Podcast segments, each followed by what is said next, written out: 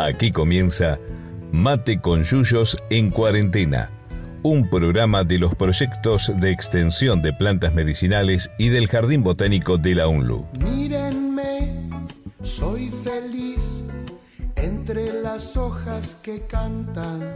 Conducen Laura Gabucci, Martín Rodríguez Morcelle, Bruno Luz, Juan Manuel de Lorenzo, Lautaro Cardoso Cárdenas y Fernando Reynoso.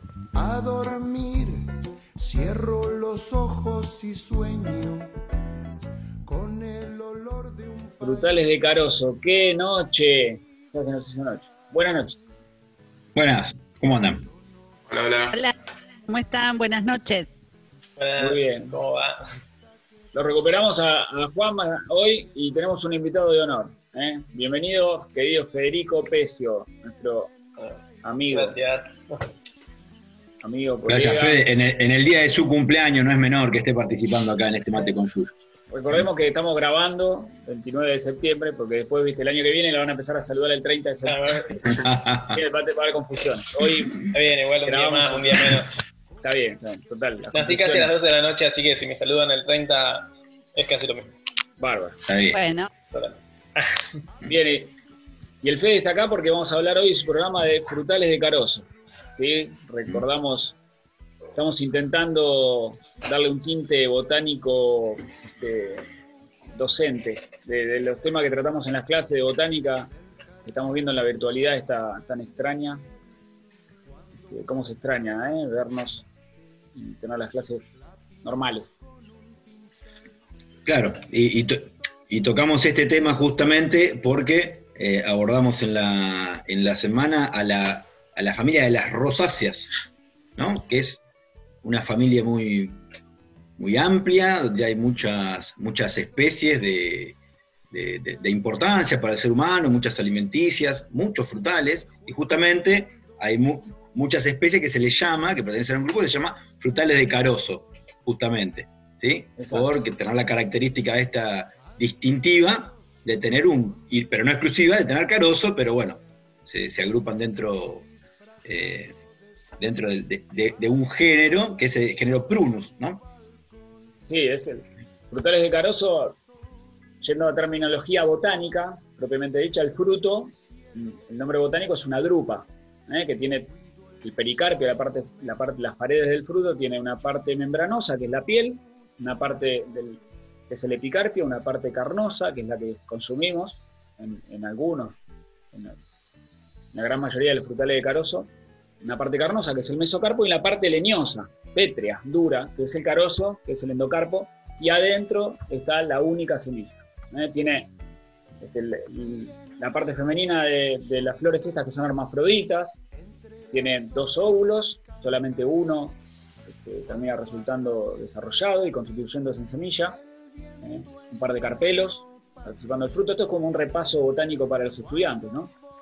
Este, Claro, yo creo que pero- si no escuchan los... No. Bueno, pero para aclarar un poco, o sea, cuando uno toma un, caro, un carozo de un durazno, una, una ciruela, en realidad en su, en su mano no tiene únicamente una semilla. En realidad lo que tiene es la parte más interna del fruto y adentro de esa, de esa, de esa pared interna del fruto, fruto que es leñosa, está la auténtica semilla, lo que se llama comúnmente como, como pepita. Como decía Martín, generalmente se encuentra una, aunque a veces uno, uno abre esa pepita y- pueden aparecer las dos, las dos semillas. El Claro, resultado de la fecundación de, lo- de esos dos óvulos. Lo- el, el género prunus que mencionaba el Tano, ¿vos Laurita querías decir algo? No. quería preguntar si eran, si eran comestibles esas semillas o eran tóxicas. Eh, Depende. Depende, depende. Sí. Porque de frutales, vamos a hacer un listado de los frutales de carozo conocidos. Tenemos el, el durazno, duraznero, Prunus persica, el ciruelo, Prunus domestica, el damasco, Prunus armeniaca, el cerezo, Prunus avium, el guindo, Prunus cerasus, es muy raro que el cerezo sea Prunus avium y el guindo sea Sí. Prunus cerasus. La verdad que la podrían haber hecho más fácil mnemotécnicamente. ¿no? Qué ganas de complicarla. Bueno, Y después tenemos el almendro, que es Prunus amygdalus, que hay un par de variedades, y que justamente se come la pepita, que es considerado una nuez. Ya vamos a escuchar durante el programa de hoy algunos audios. Este, es el, la, la nuez más comercializada en el mundo, el tipo de fruto nuez eh, en términos comerciales. Y después hay ¿El muchas. damasco? Sí, ¿El damasco? ¿Dijiste? ¿El damasco? lo dije el damasco también. Sí. Ah, bien. Y, fa- y faltó un ciruelo, el ciruelo japonés, que es Prunus salicina. Prunus ¿sí? salicinas Son dos especies de ciruelo. Y después Claro. tenemos, tenemos este, decía el Tano, es un género, hay eh, centenas de especies.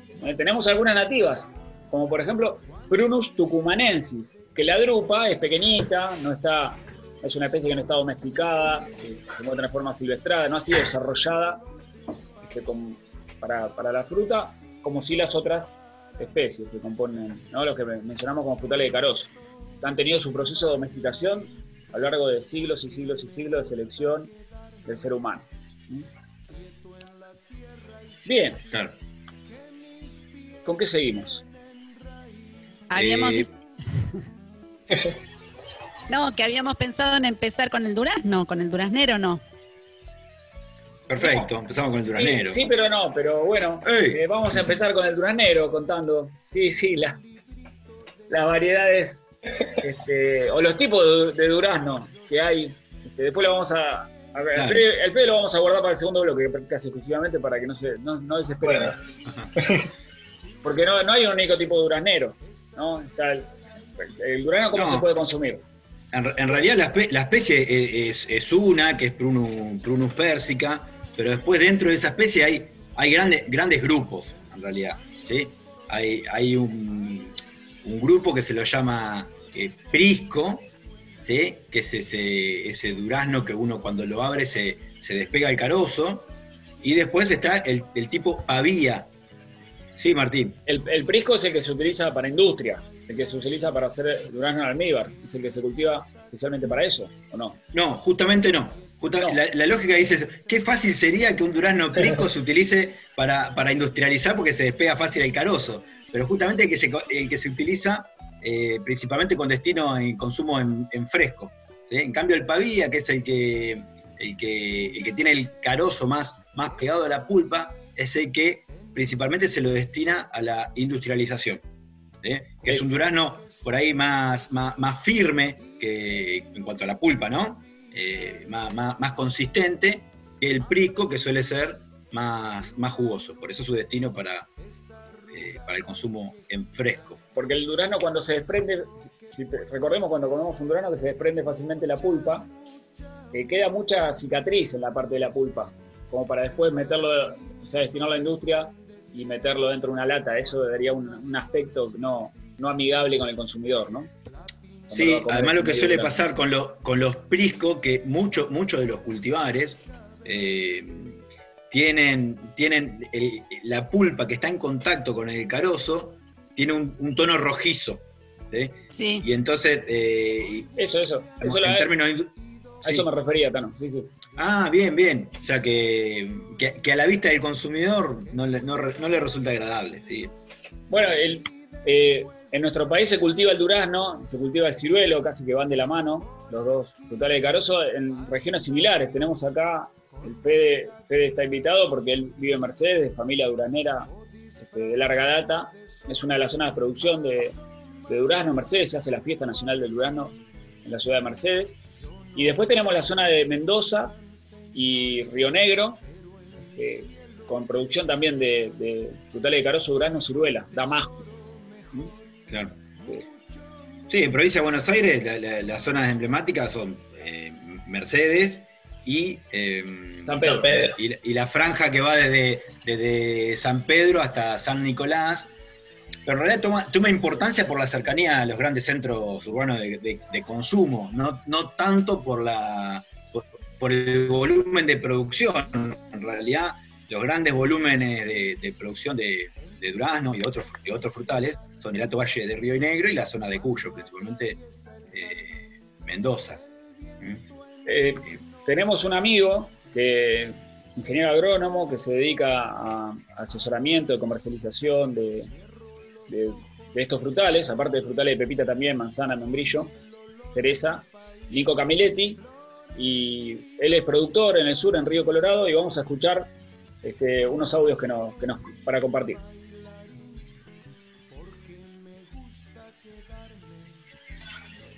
Hola, ¿qué tal? Buen día, Martín, equipo de Mate con Yuyo y la audiencia. Eh, mi nombre es Nicolás Camiletti, soy eh, agrónomo asesor y, además productor de frutales de Carozo. Producimos junto con mi familia en la zona de Río Colorado, Río Negro, una hectárea de diversos frutales de carozos, cerezas, tres variedades, ciruelas, 15 variedades, duraznos, 6 variedades, damascos, eh, dos variedades y pelones, dos variedades también. En aquella zona la- los principales problemas son la- las heladas tardías, ya que son plantaciones de floraciones tempranas.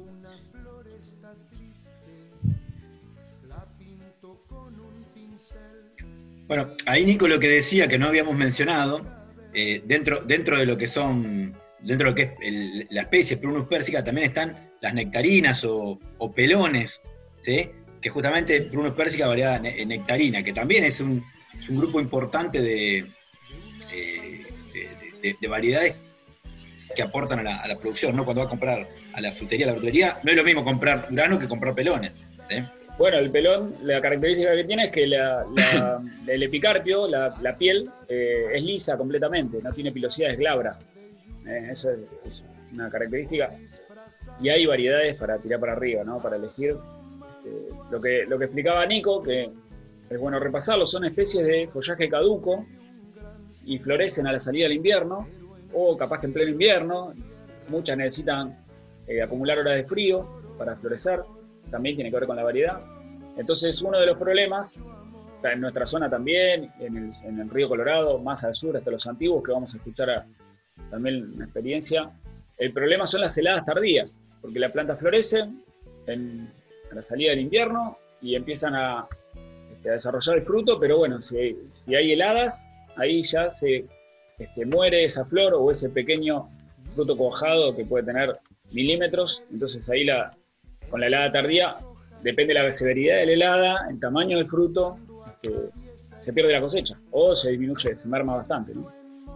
Sí, el, estado fenológico en realidad en el que se encuentra la, la planta, porque justamente en, floración es el estado, el, estado en el que más susceptible se encuentra digamos, la, la planta y el momento más, más importante para el, para productor. Porque es el órgano más, más sensible, justo en caída de pétalos, y, y donde una helada no controlada ahí, ahí puede, puede hacerme perder la producción eh, de, todo, de todo un año, ¿no? El, el periodo crítico, digamos, dirían Periodo los crítico. agrónomos. Periodo crítico. ¿Tenemos, eh, ¿Tenemos otro audio de Nico para escuchar o ya o escuchamos? Sí, ¿Lo pasamos? dale, ahí lo, lo escuchamos. Lo que producimos en el sur lo comercializamos acá en la zona de Luján y alrededores. Me encargo yo de esa parte y además eh, asesoro a pequeños montes frutales en esta, en esta zona donde bueno los principales desafíos son más que nada tratar de conseguir fruta fresca para para comer en fresco, ya que la mosca de la fruta en esta zona para producir agroecológicamente es el, es el que más, eh, más daño provoca, digamos, y es el, que, el daño que tenemos que contrarrestar. Claro. Este, bueno, Nico lo que dice, eh, él acá vende la fruta en Luján, estamos esperando que llegue diciembre para poder comprarle nuevamente fruta, es una fruta exquisita, la ciruela, los granos, las manzanas que llegan después, las cerezas también que trae de allá.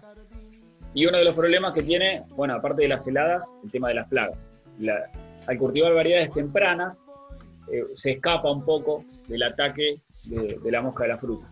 Zafa por este, el periodo crítico, como decía el Fede, lo, lo corre en la ventana crítica con respecto a la plaga mosca de la fruta.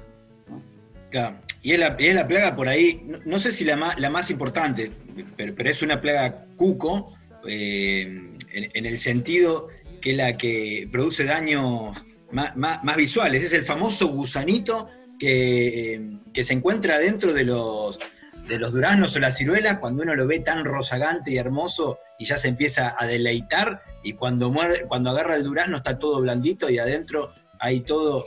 eh, hay toda una serie de galerías provocadas por un gusanito. Bueno, eso es la mosca de la fruta. Es una mosca, eh, en realidad son do- do- dos especies, ¿sí? Ceratiti capitata y Anastrefa eh, macrocarpa, creo que es, que lo que hace pone el, pone el huevito adentro del durazno y después ese, ese huevito desarrolla la, Una la- la larvita. larvita Un gusanito. y va haciendo galerías y pudre el durazno.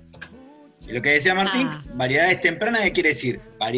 O sea, el punto de inflexión, o sea, cuando hay una explosión de la mosca a la fruta, está ligado a cuando realmente aumenta considerablemente la temperatura, que es cerca de la fiesta, segunda quincena de, de diciembre. Ahí estalla la mosca de la fruta. Entonces, lo que, lo que habría que hacer estratégicamente, si uno quiere hacer un control eh, sin aplicación de, de agroquímicos, es conseguir variedades o cultivares que maduren antes de esa fecha. ¿sí? Ya no, eh, también hay otra especie de Drosophila Suzuki, que es una especie Sí. que apareció en los últimos años que es terrible y es mucho más temprana.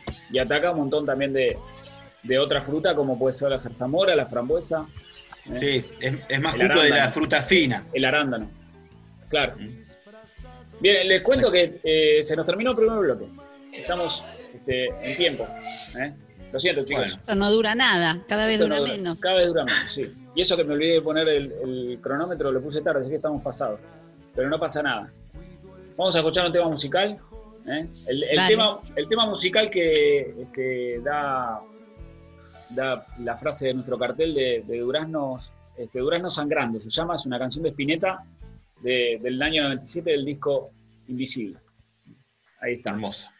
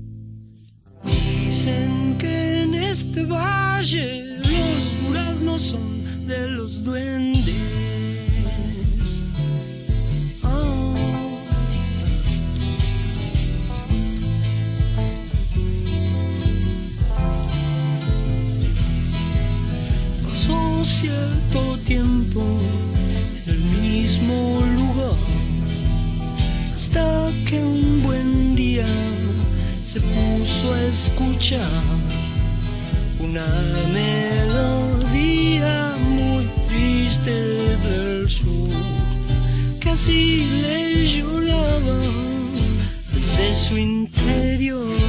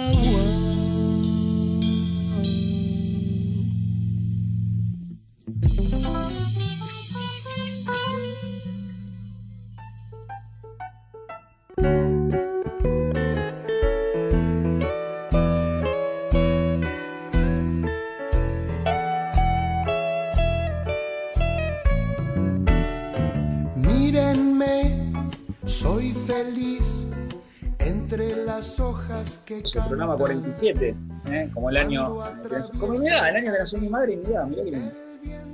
Bueno, decíamos Durano, Ciruela, Damasco, etcétera. Durano, ¿eh? acá está con, con nosotros nuestro querido Federico Pecio. ¿eh? Qué grande, Fede, gracias por hacerte el rato para poder compartir. Programa Sí, radio. no, que soy fan de Mate con Yuyo y la verdad que un honor estar acá. Buenísimo, Bien. Gracias. Bueno, Fede- ¿qué- Fede, vos sos productor, Fede, va, tu familia es productora y toda una, una empresa familiar. ¿No es cierto? Eh, sí, de- bueno, de la nosotros somos fruticultura. eh, productores de Mercedes que como mínimo, bueno, con mi hermana, mis primos, primas, eh, mínimo asegurado, te digo, ya somos tercera generación. Podría decir que casi cuarta, eh, pero sí, viene de hace muchísimos años. No hay datos concretos, pero sí sabemos que muchos. ¿Y, y qué cultivan, Fede? Y bueno, la mayor eh, cantidad digamos, de hectáreas es eh, durazno, la gran mayoría. Y después hay alguito de ciruela, que bueno, como decíamos hace un rato, las dos son prunus. Así que eh, Che, y no- nos contaba que estaban, que estaban eh, produciendo sus propias plantas, ¿no? O empezando. Eh, sí, bueno, la digamos, Mercedes, como también contaba Martín eh, en el primer bloque, es tiene la fiesta nacional del durazno hace también mucho tiempo. Eh, había mu- muchísima más cantidad de, de producción de lo que es duraznos y bueno, con el tiempo, la agriculturización y el avance de las hojas se fue perdiendo un montonazo eh, de cantidad de hectáreas y de productores. Y entonces, más o menos allá por el año 2000, eh, se creó un grupo de productores que se llama el Grupo Resurgir y ahí empezamos a conseguir ayuda del municipio eh, con el que nos entregan plantas y ahí se, formó un plan de replantación de durazneros.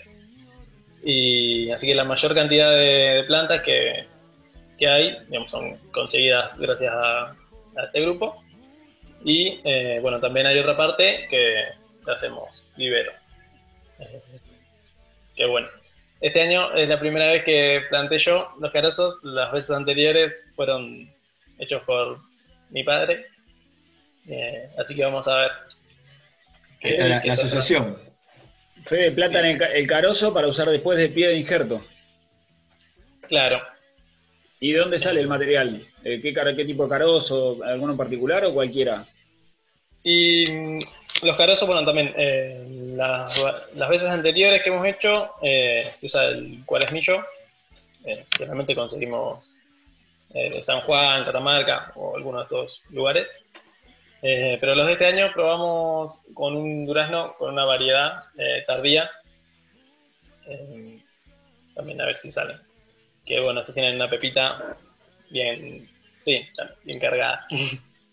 Bueno, pues, como decía el, Fede, se siembran lo- lo- los carozos del cuaresmillo. El cuaresmillo no es más que la, especie, la especie silvestre, el Prunus persica, el duraznero silvestre, con un frutito chiquito, mucha cantidad, ¿sí? Eh, y que tradicionalmente se traían de, montecitos naturales, eh, son exóticos, ¿no? Estos prunus son exóticos, son asiáticos, pero ingresan al país alrededor del 1500 con, con la conquista eh, y eh, por el consumo de esa fruta que, traían, eh, se ve que la fueron tirando por ahí y se fueron generando eh, montecitos de, ejemplares silvestres.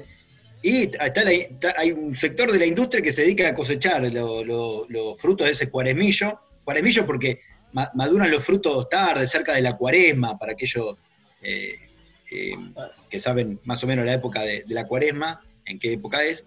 Y se, co- se cosechan, se limpian y después se lo venden a los, a los productores o a los viveros para sembrarlos y obtener plantas ¿sí? que van a ser los pies de injerto o patrones a donde van a injertar ¿sí? las, los cultivares en realidad, o las, o las variedades.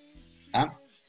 Hay un Claro. montón de pies de injerto, pero ese es el más, más Porque- clásico, más tradicional. Para, si, por ejemplo, acá en la compostera de casa están haciendo un durazno, de un carozo de una fruta que comí, comimos en casa. Pero en realidad ese durazno seguramente va a degenerar, no sabemos, puede salir una fruta espectacular o puede salir una fruta de una porquería o puede ser tener incompatibilidades. Entonces por eso se, se hacen esta, estas maniobras de sembrar un, un pie de injerto, que es el cuaresmillo, que es, este, está silvestrado desde hace siglos, allá por la zona de, de Catamarca, La Rioja, San Juan, y se obtiene de allá y después se hace el injerto, es una clonación. Entonces la variedad Exacto. que yo quiero saco una yema, una ramita, una yema, una ramita de la variedad X o el cultivar X y lo, lo- le hago el injerto. Fede sembró lo- el cuaremillo ahora en el invierno y en el, el año que viene va a estar- van a estar haciendo en la primavera, el año que viene se hace el injerto, ¿no? ¿Es correcto esto que estoy diciendo? Claro. Sí, hay. Bueno, ahora viste, hay, hay varios métodos. Eh, puede hacer injertos de primavera, injertos de otoño. Pero. Ah, sí, claro. eh, Yo le perdí el rastro, le pierdo el rastro. que viene, va a ser el año que viene. Claro, igual. técnicamente se llaman injertos de yema, de yema dormida, los Claro. que se hacen a fines de verano, principios de otoño, ¿sí? porque esa yemita que se injerta va a permanecer dormida durante todo el invierno y va a brotar en primavera. Y después está lo que se llama de yema despierta, que se hace habitualmente a fin de año, cerca, eh, en la segunda quincena de diciembre, por ahí, eh, donde se injerta esa yemita, inmediatamente empieza a desarrollar. Claro, ya está, está full la yema. Porque el tema del, material varietal y de la calidad de la planta es fundamental para un monte frutal, porque pensemos que va después, uno pretende que dure décadas, así que este, vamos a mechar el- la charla con el Fede con un audio de, allá de un productor de cereza del sur, de los antiguos, un amigo de la casa, Víctor Mousset. Sus hijos estudian agronomía en la UNLU, porque la familia de la mujer es de la UNLU. Vamos a escuchar lo que, lo que comenta del tema de su experiencia con las plantas y lo que está haciendo.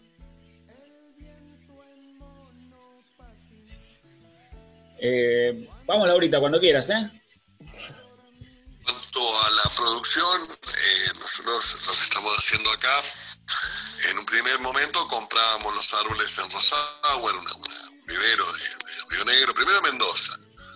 Eh, ese es otro tema importante también, porque vos tenés cinco años de trabajo, en el caso de la cereza, en esta región, en, capaz que un poco más al norte se puede abreviar en tres o cuatro, porque tiene mejor crecimiento por el calor. Pero digamos, tenemos, en la fruticultura tenemos varios años de espera para la entrada en producción, la cual hay que financiar. Y uno imagínate que vos ponés una variedad que no es adecuada, o una variedad que vos pensaste que compraste y no te la entregaron, te dijeron que era, pero no era. Eso sucede mucho. Los viveros de, de la Argentina son eh, bastante responsables en ese tema. Ahora, porque ahora hacemos nuestros propios árboles, pero durante todo el tiempo que hemos comprado árboles siempre vienen árboles mezclados con otras variedades. Uno compra una variedad y le viene con otra variedad, cuando a veces viene cualquier cosa. Eh, en cuanto a la calidad del pie, no siempre,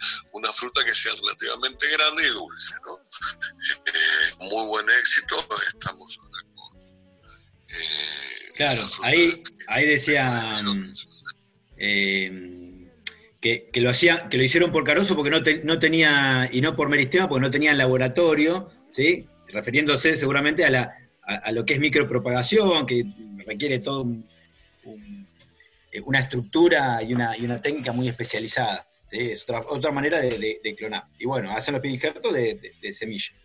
Hay todo una, o sea, el, el- tema de pie injerto es un mundo, ¿sí? Para cada, para cada especie de frutal. Eh, yo quería preguntarte que recién eh, Víctor mencionaba que para cereza en el sur, allá en los antiguos, en el norte de Santa Cruz, tardan cinco años en entrar en producción, que tiene que ver con todo lo que es la inversión y demás. ¿Cuánto, cuánto tarda el durazno desde que lo plantás hasta que en un monte frutal hasta que empieza a cosecharlo? ¿Y cuánto dura también una plantación viable aproximadamente? Y, y acá eh, también tarda más o menos eso. Y, o sea, el durazno, el ciruela son parecidos en, en el arranque, digamos, en lo que tardan.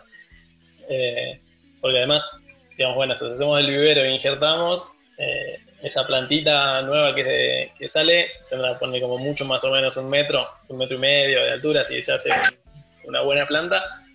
Cuando la pasamos al campo, digamos, ahí eh, hay que hacerle una poda de formación que se llama, y la cortás a la altura de la rodilla y le van a quedar eh, hojitas nomás. Así que esas, esas hojitas tienen que después transformarse en ramas, después florecer. Y sí, así que mínimo tres añitos para sacar uno o dos duraznitos. Siempre eh, tengo acá que- amigos, amigas que me, me consultan porque tienen su duraznito en la casa y por ahí ya quieren, viste, al otro año sacar algún durazno. Y Claro. hay que tener bastante paciencia. Y esa planta no dura para siempre. Claro. Sí, eh, ¿Hasta cuándo la mantienen en, en cultivo? hasta entre 15, digamos, como mínimo, y hasta 20 años puede llegar a tirar lo que, lo que es durazno. Pues si tenemos ciruelas, se la aguantan bastante más, muchísimo más, se la aguantan las ciruelas. Pero Claro. bueno, ta- también cuando son chiquitas y a la medida que van creciendo, eh, se dice que va aumentando eh, la calidad de la fruta. Lo que es el, sabor, el tamaño. Cuando son jóvenes, es verdad, eh, se nota la diferencia. Nosotros eh, tenemos el mismo cultivar, digamos, unas plantas viejas y unas plantas más jóvenes. Se supone que son, digamos, clonadas. De hecho, son hasta el mismo vivero. Y están plantadas con, no sé, serán 50 metros de distancia, digamos, no hay grandes diferencias climáticas ni edafológicas. Y el sabor eh, realmente cambia, cambia bastante. Así que lo que es la, la edad también influye lo que es la calidad. ¿Y, y qué producen más, Fede? ¿Durazno blanco o, o amarillo? Porque ahí también hablamos de, de esos dos grandes grupos. O sea, la, la humanidad Sí, se sí. divide entre los que prefieren los blancos y los que prefieren los amarillos. Sí, bueno, ahí es todo también hay. eh, también depende mucho de qué blanco y de qué amarillo, porque no Ah, todos los blancos bien. son iguales y no todos los amarillos son iguales. Exacto. Eh, así que yo hay, hay momentos que prefiero el blanco y hay otros momentos que prefiero el amarillo. Eh, Depende del estado de ánimo. Claro. No, y bueno, también mis tías son más fanáticas del blanco. Eh, yo soy un, po- un poquito más del amarillo. Sí, también, también tiene que, perdón Martín, también depende del, des- del destino de esa fruta. Porque recordemos, uno siempre tiene en la cabeza que el durazno va a consumo en fresco. Pero en realidad, si uno mira las estadísticas, más del 60% de la producción de durazno a ni- a nivel mundial y a nivel de Argentina va, va a, la, a la industria. ¿sí? Y a la industria se adapta mejor no, no solamente los, eh, los priscos, como decíamos, sino que dentro de los priscos, los amarillos. ¿sí? Uno cuando compra durazno en lata siempre vienen amarillos, ¿no? Eh, sí, Martín, vos Sí, querías decir algo. Es que le quería, le quería preguntar justo al Fede ese tema de qué, cuál es el destino de a los que van los duranos que producen o en Mercedes o ustedes. Que decía Fred, Eh, nosotros, industria, dulce. par- sí, nosotros particularmente el- vendemos en la ruta. Es venta directa. Venta rutera, la famosa venta rutera. A- Sí. Así que ruta 5, kilómetro 95. Ahora a partir de. Claro, ¿cuándo tienen los primeros duraznos? Los primeros son mitad de noviembre. Y, Y Fede, ¿cuántas, cuántas, porque viste, eh, Nico contaba que en otro, en otro audio contaba que tiene 15 variedades de ciruela y que esas 15 variedades de ciruela que tiene allá en Río Colorado abarcan una ventana que va de, de noviembre o diciembre hasta febrero, eh, escalonada para vender en fresco. ¿Cuántas variedades Bueno. tienen ahí en la quinta y, y en qué época? Sí, yo justo cuando que lo escuchaba Nico me sorprendía, porque nosotros también había, eh, había 15 variedades eh, hasta hace poquito, pero justo que estamos en un recambio generacional, eh, ahora tenemos un poquito menos de variedades. Eh, pero deben ser 10. También Fede, se echando, entre blanco y amarillo. Sí, No, y a, y a mí me informaron mal o hay una variedad que tiene que ver con los pecios. sí. Hay una A ver. variedad. Ah, ¿tienen variedad propia? No, no, pero no, Sí, no sí. tenemos ningún cualquier invitado nosotros. Ojo, ¿eh? Bueno, eh, bueno, como contábamos antes con, lo, con el tema de, de viveros, eh, mi viejo también creó una, una variedad cuando hacía las plantas, eh, que esa, bueno, le puso el nombre de mi hermana, se llama María Celeste, Eh, que esa es una variedad más novita y no es tan comercial.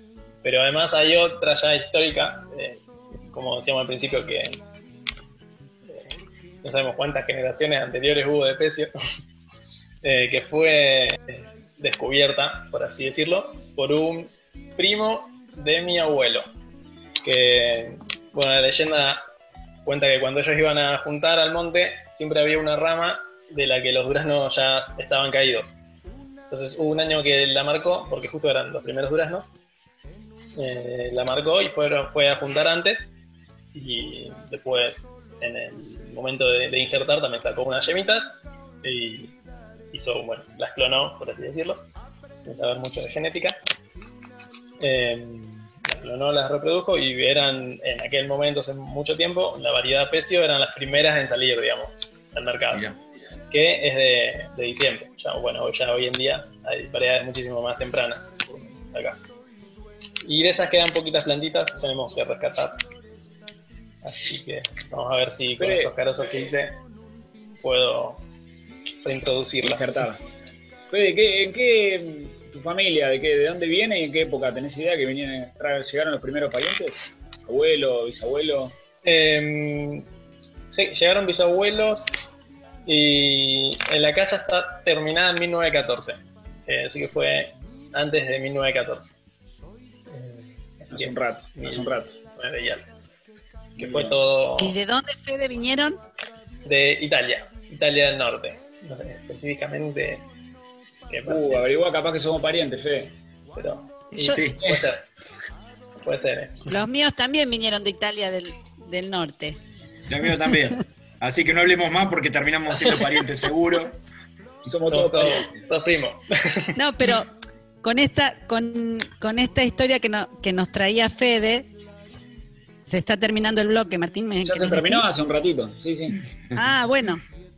No, digo que, que, que era muy una tradición muy difundida entre, entre los inmigrantes, el, el cultivo de estas, de estas plantas de las que estamos hablando hoy, en lo que ahora se llaman los cultivos traspatio, o sea, tener en la casa una planta de ciruelo, una planta de durazno, el limonero, Una y higuera. era algo muy muy usual, ¿no? Algo que, una costumbre que, que se traía de, del viejo mundo y que, bueno, que algunos todavía mantenemos.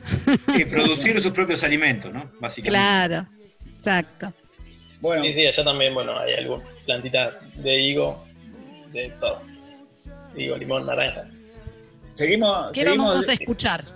En el tercer bloque seguimos con el Fede, pero vamos a escuchar este, una canción de- del querido Jaime Ross, eh, nuestro amigo uruguayo, eh, Durano y Convención, del año, Bien. esperen que el año 84, eh, Buah. 70 años después de que terminaron la Casa de los Pecios ya en Mercedes.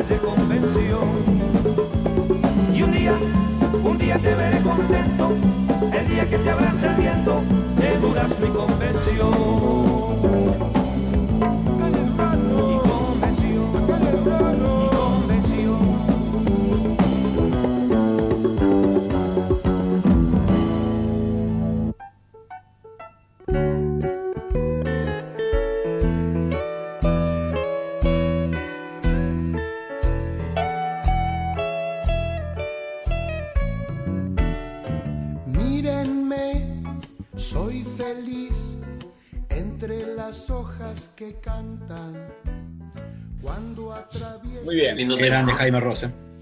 Bien, bueno, tenemos que despedir a nuestro invitado de honor especial. Fede, mil gracias por tu participación. Bueno, Gracias, Fede. Gracias, Fede. gracias a ustedes por la invitación. Espero poder aportar en algún próximo programa. Así que Seguro. cuando gusten, quieran, acá Dale, estamos. dale. Andá a festejar. Dale, gracias. Dale, gracias. Gracias, Un Fede, abrazo. un abrazo. Chau, chau. Gracias, Abrazo. nos vemos. Nos vemos y nos escuchamos luego. Dale. Dale. Bueno, este grande Fede, ¿eh? se va a festejar su cumple. Fede. Muy bien. Bueno, recordemos que Mate con Yuyo sale los miércoles a las 8 de la noche y se repite los sábados a las 11. Están por en Botánica, Botánica Unlu, el canal de YouTube, estamos subiendo los programas y están en Spotify también. Y nos pueden seguir por las redes sociales, etcétera, etcétera. Bueno, estamos con. Juanma quiere hablar. No. No, iba a decir que de paso la gente que lo esté viendo por YouTube eh, como se formó el debate en el segundo bloque, puede comentar si prefiere durazno blanco o durazno amarillo, como para interactuar un poquito más en los comentarios, meter la pica. Uy, qué tema tocaste. Bueno, Bien. Bueno, estábamos hablando del durazno y queríamos mencionar algunos, porque tiene aplicaciones medicinales, todas, casi todas las plantas tienen aplicaciones medicinales y el durazno este, también las tiene, ¿no? Sí, revisando un poco de, de bibliografía, se, se ha usado desde, desde la antigüedad. Los pueblos, eh, los, eh, los pueblos originarios de, de Norteamérica ya lo, lo usaban, ¿sí? Usaban, este, sobre todo como medicinal, se usan las yemas y las hojas de los durazneros. Eh, está muy mencionado eh, para tratar el estreñimiento. Eh, también. Claro, la- las ciruelas pasas, por ejemplo. Las ciruelas pasas, mi abuela, Bueno, las- mi abuela como laxante es fundamental. En, el laxante, Sí. en el primer lugar del laxante es ahí está la ciruela pasa. Deshidratada. Salud, Juanma. Sí, las ciruelas pasa, lo sabíamos, creo. Pero yo no, no tenía presente que se podían usar hojas de duraznero para lo mismo, o las yemas también. También para tratar infecciones urinarias, para tratar este espasmos estomacales, para todo eso están recomendadas las, las infusiones de hojas de durazno. Así que eso, eso mm, no lo tenía. Lo de las ciruelas sí es cierto. Las ciruelas pasas, este, es un clásico, sí. ¿Qué, Martín? Que, lo- que los frutos son antioxidantes. En general la fruta este, es muy buena, pero la los duraznos son antioxidantes. ¿eh? Sí, también. Y las flores se pueden comer en ensaladas. ¿Sabían? Se comen en ensaladas. Además que son muy bonitas. Sí, y recordemos que el, el uso, un uso de- del, sobre todo el, durazno y del, del damasco, es deshidratados como orejones. Eh, los orejones este, son bastante ricos, son muy prácticos para comer también. Sí, y que eh, hay toda una, una tradición, sobre todo en el, en el norte del, del país, de utilizarlo en, en muchas comidas saladas. Nosotros por ahí estamos acostumbrados a, a comerlos este, Dulces. preparados en dulces, ¿sí? En, en compotas, digamos. Pero en el norte se, se incorporan a, la- a determinados eh, guisos, carbonadas, ¿sí? Es muy, muy común. Y otra, otra costumbre cuando nombramos el, el cuaresmillo, ¿sí? que decíamos ese duraznito que se asilvestró, que llegó con los conquistadores y que, que crece naturalmente en las provincias del norte. Allá en, las provincias del norte es un postre típico, el, el cuaresmillo en, en almíbar, acompañado por un quesillo. Si no, Es tiene uno de anillo- los- si no termina anillo, no, no, lo- no lo propongo. No, no. Pero es un, es uno de los postres tradicionales que, que comemos cuando vamos para allá, ¿no? Porque claro, uno cuando, cuando viaja, una de las posibilidades también es aprender a través de, la, de las comidas. Y el cuaresmillo está presente siempre en cualquier carta de cualquier restaurante que uno visite. Bien. Eh, estaba acá leyendo y recordando, porque ahora vamos a hablar de la cereza y de la almendra, pero los damascos también se consumen la semilla. Este, así como se consume la semilla como, como si fuera una almendra, puede ser co- como, almendra misma, o sea, como una almendra, la- como la, la- la pepa, eh, como pepita, y sino también para adulterar semilla de almendra, ¿no? como un adulterante. Se comen crudas, tostadas, en platos dulces o salados, sobre todo en las, comina- en las comidas chinas y de Asia Central. ¿no? Ajá. Porque es muy loco. Pr- Prunus, perdón, Juanma. No, sí, sí.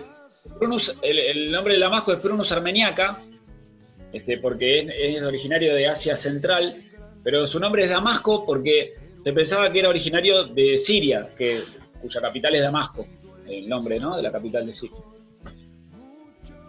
Yo, yo iba a decir que investigando un poco, eh, en contraposición a las propiedades medicinales, eh, hay mucha gente que es alérgica al durazno.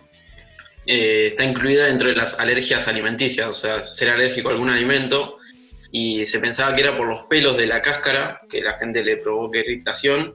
Después, eh, bueno, no fue por eso, se decía que era por el polen que podía quedar en, el- en la pilosidad de la cáscara, pero resulta que es por una proteína de la cáscara. Así que Ah, en España, por ejemplo, el 70% de las alergias alimenticias es por el durazno.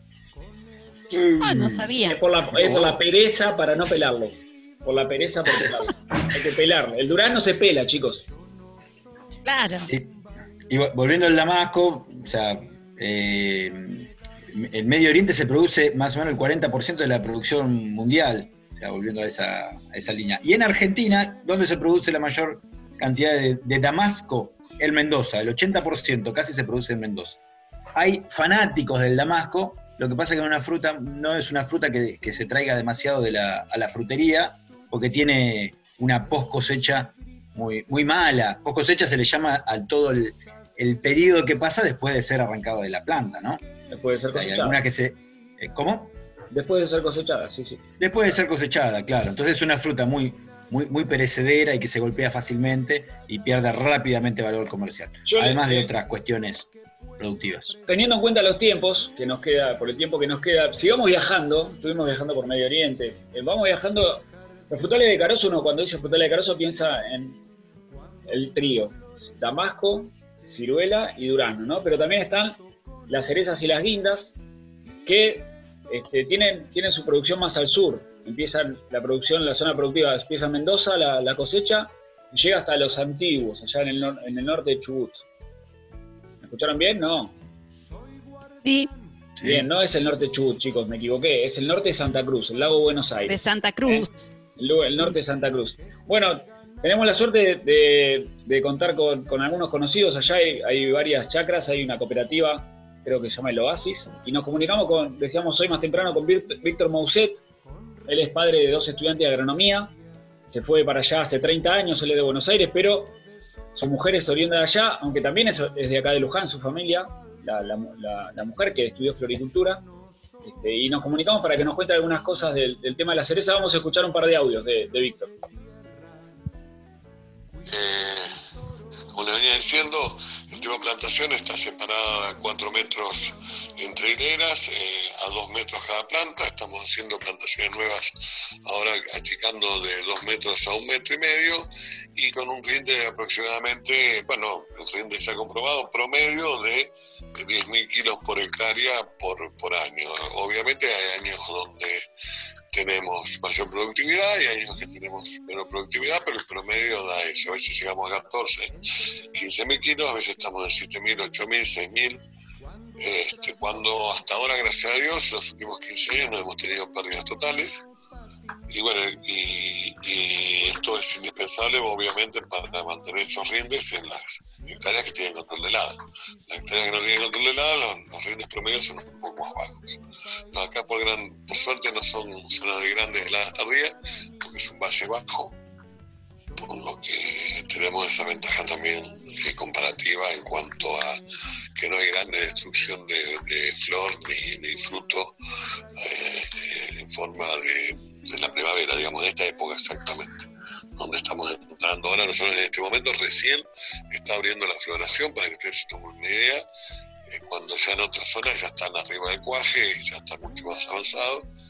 Eh, recién acá está empezando a abrir la flor, o sea que tenemos por lo menos eh, la temporada empieza en noviembre, nosotros terminamos de vender las últimas frutas en fresco los primeros días de febrero, buscando ahora variedades, como les decía hace un rato, para entrar en febrero, en, eh, ya en febrero en pleno cosecha, ¿no? En plena cosecha.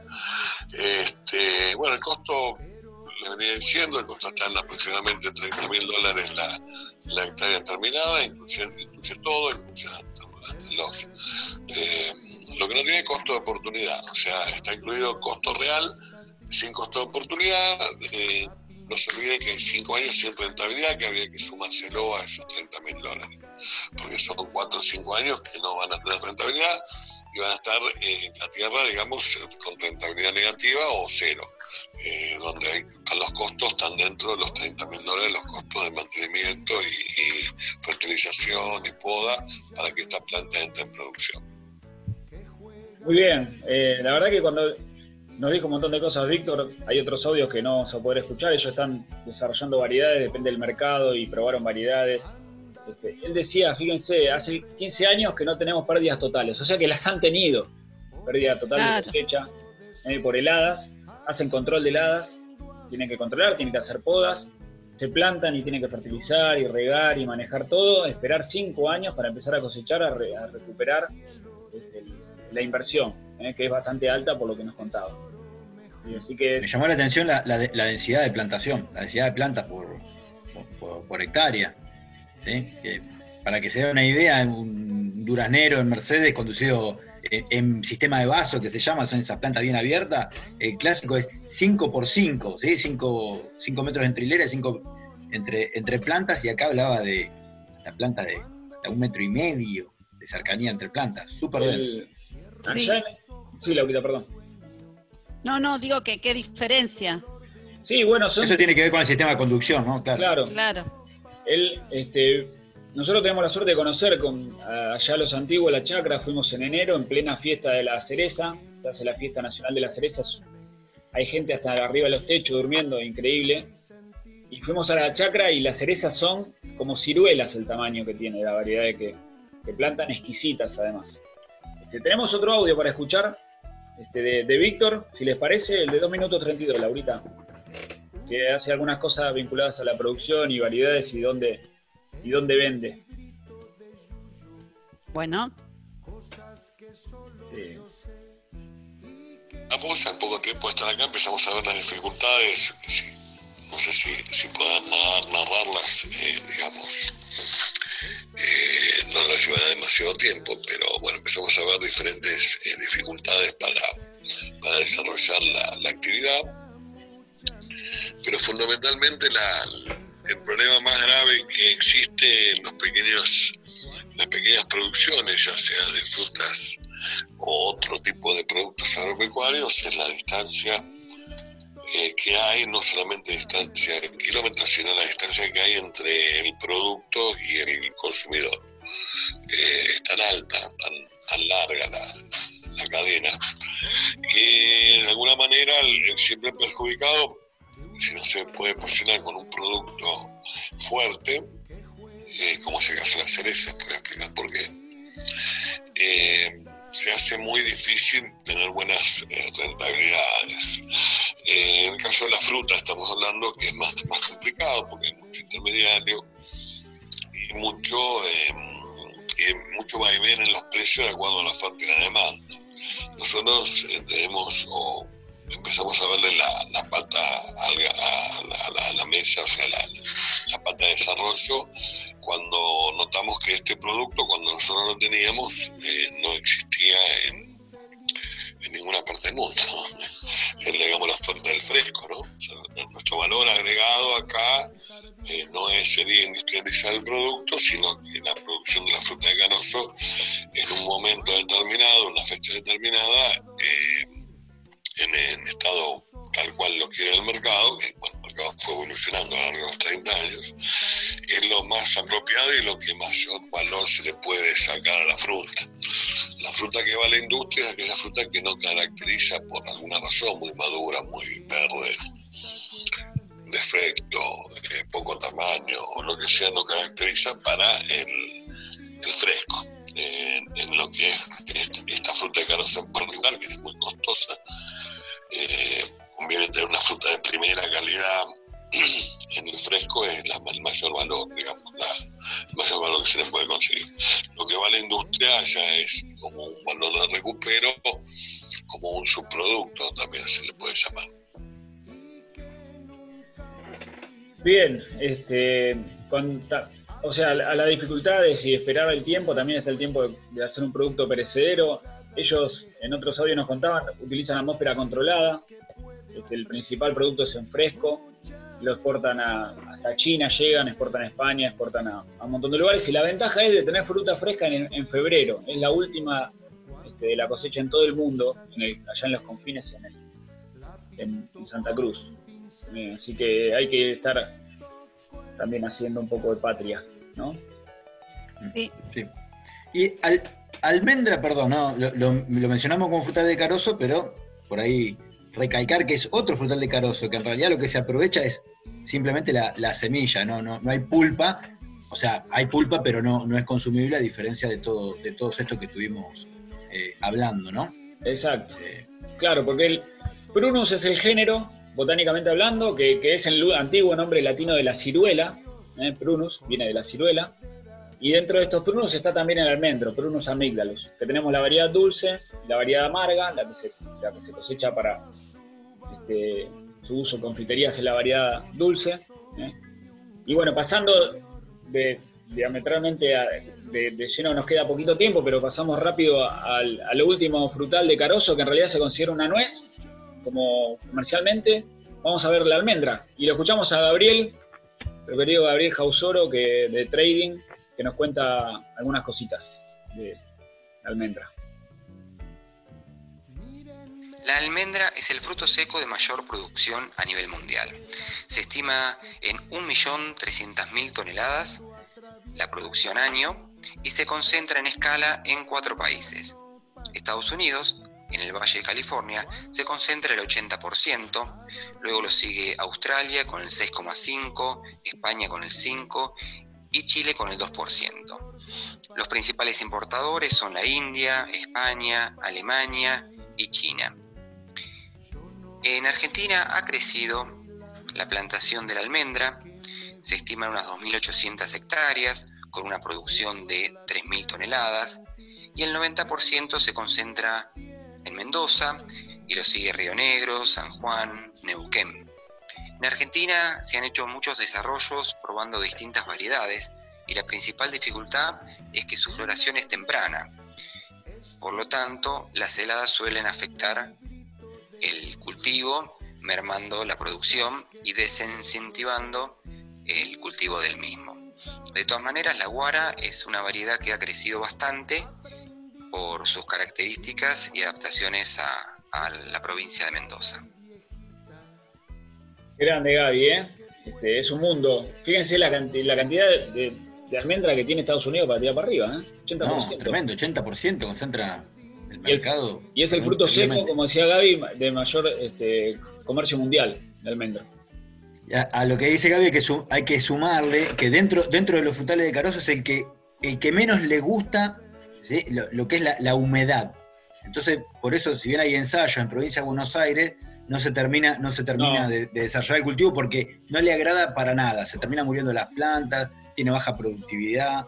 Sí, en la en UNLU se, han, se han implantado alguna- algunos este, ejemplares ahí en el monte frutal, pero no rinden. Sí, sí, no se siente cómoda la especie. Bien. Y hay otro audio de Gaby, este, más breve, que también nos habla del destino de la, de la- de la fruta en nuestro país.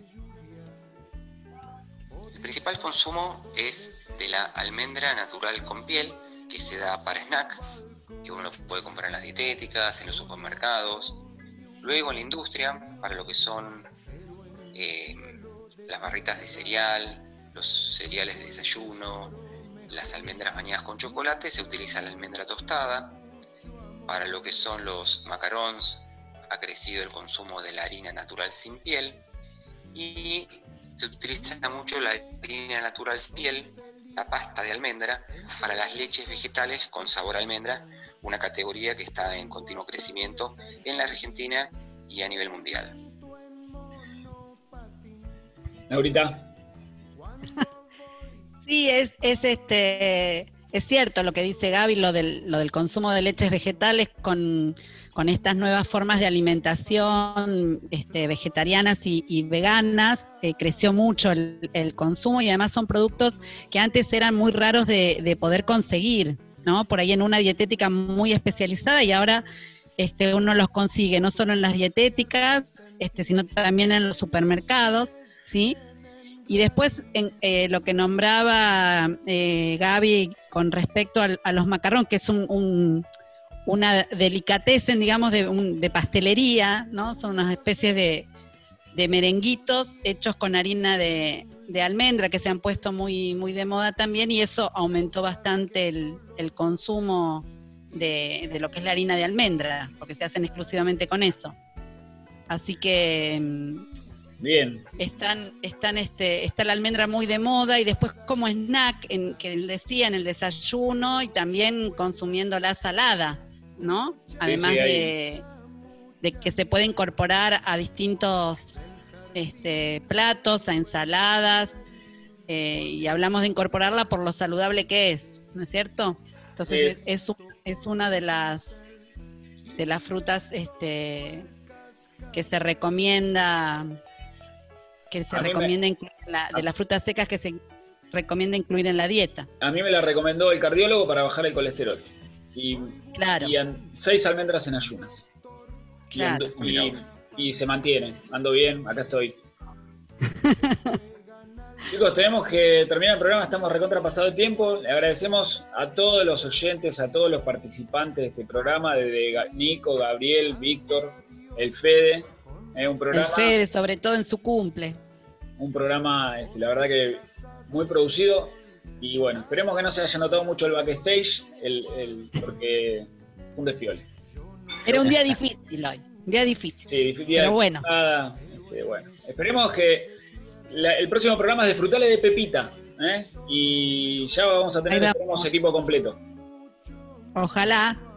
Bueno, Y gracias a los oyentes siempre. bueno, no- y nos vemos pron- pron- prontamente. Hasta el miércoles. Adiós. Chau, Chau, Chau, chau. Hasta aquí, Mate con Yuyos en cuarentena, un programa de los proyectos de extensión de plantas medicinales y del Jardín Botánico de la UNLU.